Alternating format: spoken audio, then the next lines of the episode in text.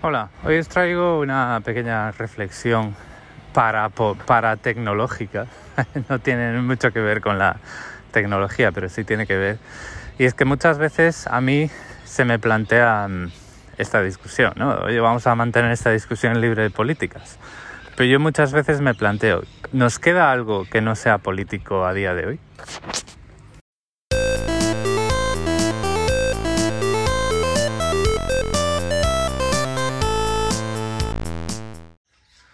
Lo cierto es que quitando cosas muy básicas de como por ejemplo pues qué café te tomas, qué café te gusta más o, o cosas así, em, es, prácticamente todo lo que em, hacemos tiene repercusiones políticas.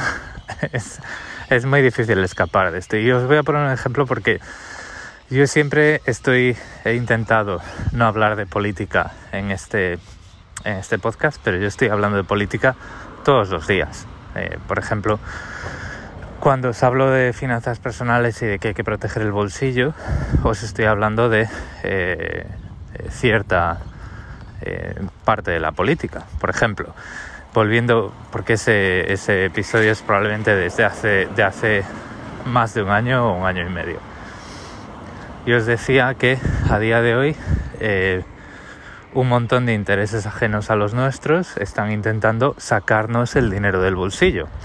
Eh, compañías privadas que fabrican móviles y que dejan de actualizarlos a los, al año y medio, por ejemplo, a los dos años, como es el caso de muchas marcas que utilizan Android. Em, pues eh, al final lo que estamos haciendo, si decidimos eh, no pasar por ahí y variar nuestros hábitos de consumo o pasar por otros aros, escoger la bruja con la que bailar, estamos haciendo, estamos tomando una posición política, queramos o no.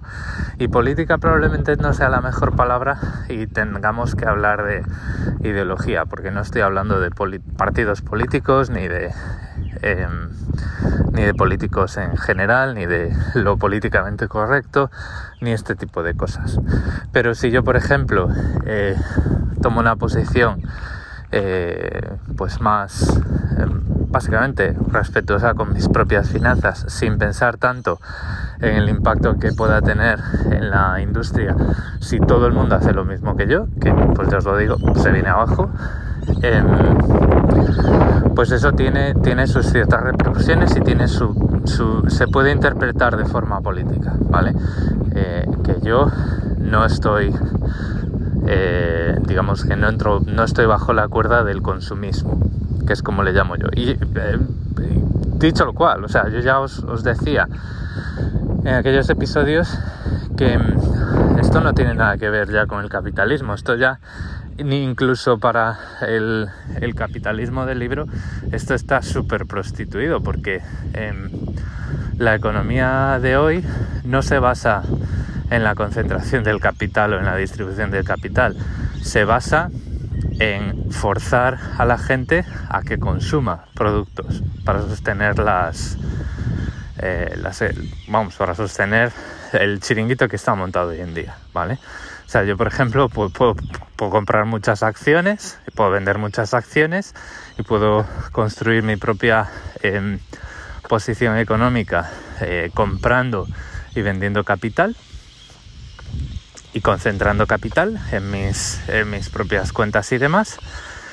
Pero eso no tiene nada que ver con que yo esté de acuerdo en que tenga que cambiar de móvil cada año o que tenga que cambiar de portátil cada año. Eh, y, y, por ejemplo, otro ejemplo que es incluso más omnipresente en este podcast es el tema de la privacidad, la, em, la vigilancia masiva, los eh, anuncios posicionados, los contenidos posicionados, usar Linux, este tipo de todo este tipo de cosas tiene eh, una una interpretación política subyacente que es muy clara. O sea, a mí estoy directamente, frontalmente en contra de que empresas privadas utilicen mi comportamiento y los recursos de mis ordenadores para hacer dinero ellos. Por ejemplo. Esto y, eh, volvemos, o sea, incluso se llama, esto se, llama, se le llama em, el capitalismo de la vigilancia.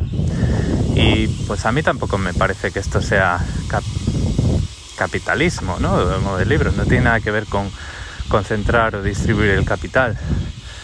Con lo que tiene que ver es con que vean em, tus movimientos como un recurso a explotar, ¿no? Y eh, en la interpretación del consumismo es que vean tú el dinero que tienes en el bolsillo, el dinero que tienes en la cuenta del banco como su recurso a explotar. Empiezan a generar efectos de red, jardines vallados, eh, todo el mundo tiene este teléfono, no sé qué, no sé cuántos, este teléfono eh, mola más que el otro y al final pues te cortan las actualizaciones porque tienen que seguir produciendo modelos nuevos y tienen que seguir eh, girando la manivela en la fábrica. Y pues la única forma de hacerlo es eh, que el consumidor compre. Y si el consumidor no compra pues tienen que eh, girar menos veces la manivela y pues su economía digamos que su mercado su industria se viene abajo pues con esto es lo mismo o sea el, hecho de que haya empresas que utilicen nuestros datos para hacer negocio, además de... Em, bueno, además de estar mal, o sea, está mal de muchas formas, pero es que además tiene implicaciones muy graves, ¿no? O sea, si hay em, cambios de gobierno o si hay eh, cambios de formas de gobierno. Y mm, este ejemplo, pues lo ponía hace poco en la eh, en los Países Bajos, no en los Países Bajos, en Holanda en la, en la Segunda Guerra Mundial, en la que el censo tenía censada la fe religiosa de la gente. Entonces, pues cuando la Alemania nazi invadió Holanda, pues ya tenían en el censo quiénes eran los judíos y dónde vivían. Y el holocausto en, en Holanda fue, eh, fue horrible. Digamos que aquello era como decir, bueno, pues esto es ya eh, asesinatos a la carta, ¿no? Aquí está el menú, el censo, y ya sabes a dónde tienes que ir. Em, bueno, pues ahora lo estamos viendo también en Estados Unidos, donde eh, además de, o sea, la gente puede denunciar a mujeres que están incluso pensando en interrumpir su embarazo, pues presentando el historial de, de una aplicación de mensajería privada. ¿no? Que esto ya es, bueno, pues tienes acceso a la conversación porque, bueno, pues te lo han contado y tú has decidido investigar, eh, denunciar, ¿no? Pero, pues es la misma gente la que está intentando eh, prohibir el cifrado extremo extremo. Está intentando pues hacer que todas las comunicaciones sean fácil técnicamente intervenibles, ¿vale? Que luego pues habrá que ver cómo esto se regula y todas estas cosas, pero cuando está cuando hay una puerta con una llave, pues dependiendo del abuso de autoridad que hagan las autoridades, pues esa llave es más o menos valiosa, ¿no? Para proteger ciertas, eh, ciertas conversaciones. Entonces, claro, todo este tipo de cosas vosotros lo podéis ver como algo meramente técnico, decir, oye, yo cómo puedo, eh,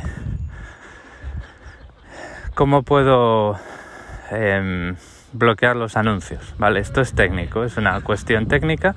Estoy en la red de casa o estoy en mi teléfono o estoy en mi en mi navegador y no quiero ver anuncios porque me molesta. Y luego pues te pones a rascar y si quieres, bueno, si quieres no, si tienes el suficientemente interés, pues vas a llegar a ver esta eh, corriente de pensamiento, corriente de causa-efecto, corriente de lo que, como lo queramos ver. Entonces, claro, em, cuando tú luego llegas a tu grupo de Telegram, ves que alguien dice, oye, no politicemos el foro, dices tú, vamos a ver, es que esto está politizado, tú puedes querer verlo o no, pero todo lo que estamos haciendo y más a día de hoy, donde las, las tensiones ya están muy exacerbadas, esto en las aguas no están en calma, el charco tiene muchas ondas eh, rebotando por todas partes, pues todo lo que haces tiene, eh, tiene una postura.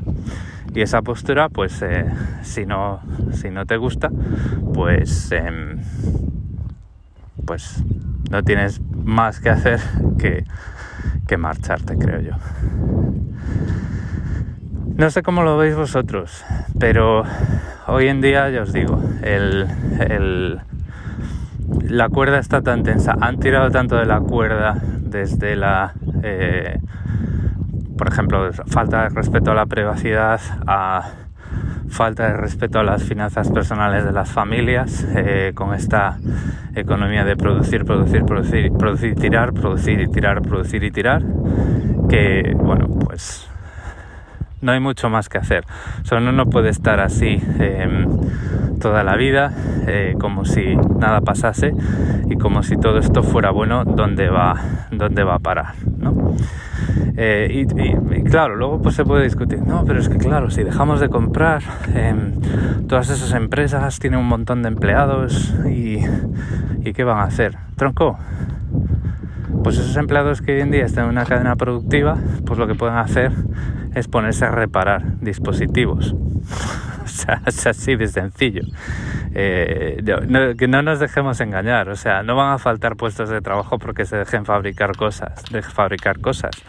El hecho de que los dispositivos a día de hoy, los coches, los electrodomésticos y todo este tipo de cosas no sean reparables, no quiere decir que la única alternativa para trabajar sea fabricar cosas.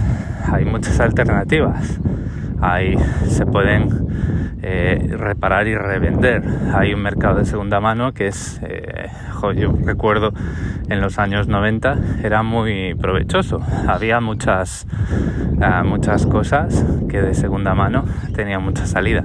Incluso a día de hoy hay gente que todavía me discute de que comprar un coche nuevo es una tontería cuando te lo puedes comprar de segunda mano perfectamente bien. Bueno, pues eso se puede hacer con todo.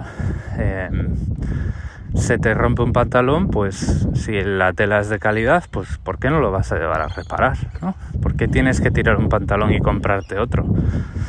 Em, en vez de gastarte 300 eh, euros al año porque te tienes que comprar eh, cuatro pantalones, pues si los hacen de más calidad y además se pueden reparar, pues a lo mejor te puedes gastar 200 euros en un pantalón, pero ese pantalón te va a durar 5 veces más que el pantalón anterior. Es un ejemplo, ¿vale? Y no quiero entrar en la falacia, pero lo que quiero también con este ejemplo es evitar falacias. Esto de que... Eh, porque a mí me lo han dicho, ¿eh? Esto lo vengo a contar aquí porque me lo han dicho, no este fin de semana, pero no hace mucho. Que con si tú tienes eh, poder adquisitivo, tienes una responsabilidad social de consumir para mantener la economía a flote y mantener esos puestos de trabajo. Yo le dije, mira, yo lo que tengo que mantener a flote es mi familia y no la familia que tengo hoy, sino dejar también algo para que la familia eh, futura que pueda venir o no eh, tenga una buena posición de partida, porque esa es otra, o sea, con todo este con todo este sumidero de dinero que tenemos hoy alrededor y que está tirando de nosotros prácticamente cada semana, cada tres meses tenemos productos nuevos, coches nuevos y todo un montón de chiches nuevos, em, pues al final lo que estamos lo que estamos haciendo es tener una em, una economía de pasada, ¿vale? Donde nada queda y donde nada se puede donde nada se puede guardar para que produzca más en el tiempo. Bueno, lo voy a dejar aquí. Simplemente os quería em, quería traeros esta reflexión de que no os engañéis, pero eh, y que casi todo lo que hacemos todos, si empezamos a rascar, em, encaja en corrientes de pensamiento, si no le queremos llamar corrientes políticas, que en determinado momento nos pueden sorprender. Así que, pues, que nadie se sorprenda si al final en algún momento pues decidimos ya entrar en, el, en los mentideros políticos porque al final eh, queramos o no estamos ya tonteando con ellos en cada cosa que hacemos y en cada cosa que decidimos y en cada cosa que decimos pues a mí esto no me vale yo voy a hacer otra cosa porque esto ya se está pasando de marrón oscuro. Recordad que en las notas del episodio tenéis todos mis medios de contacto. Muchas gracias por el tiempo que habéis dedicado a escucharme y un saludo.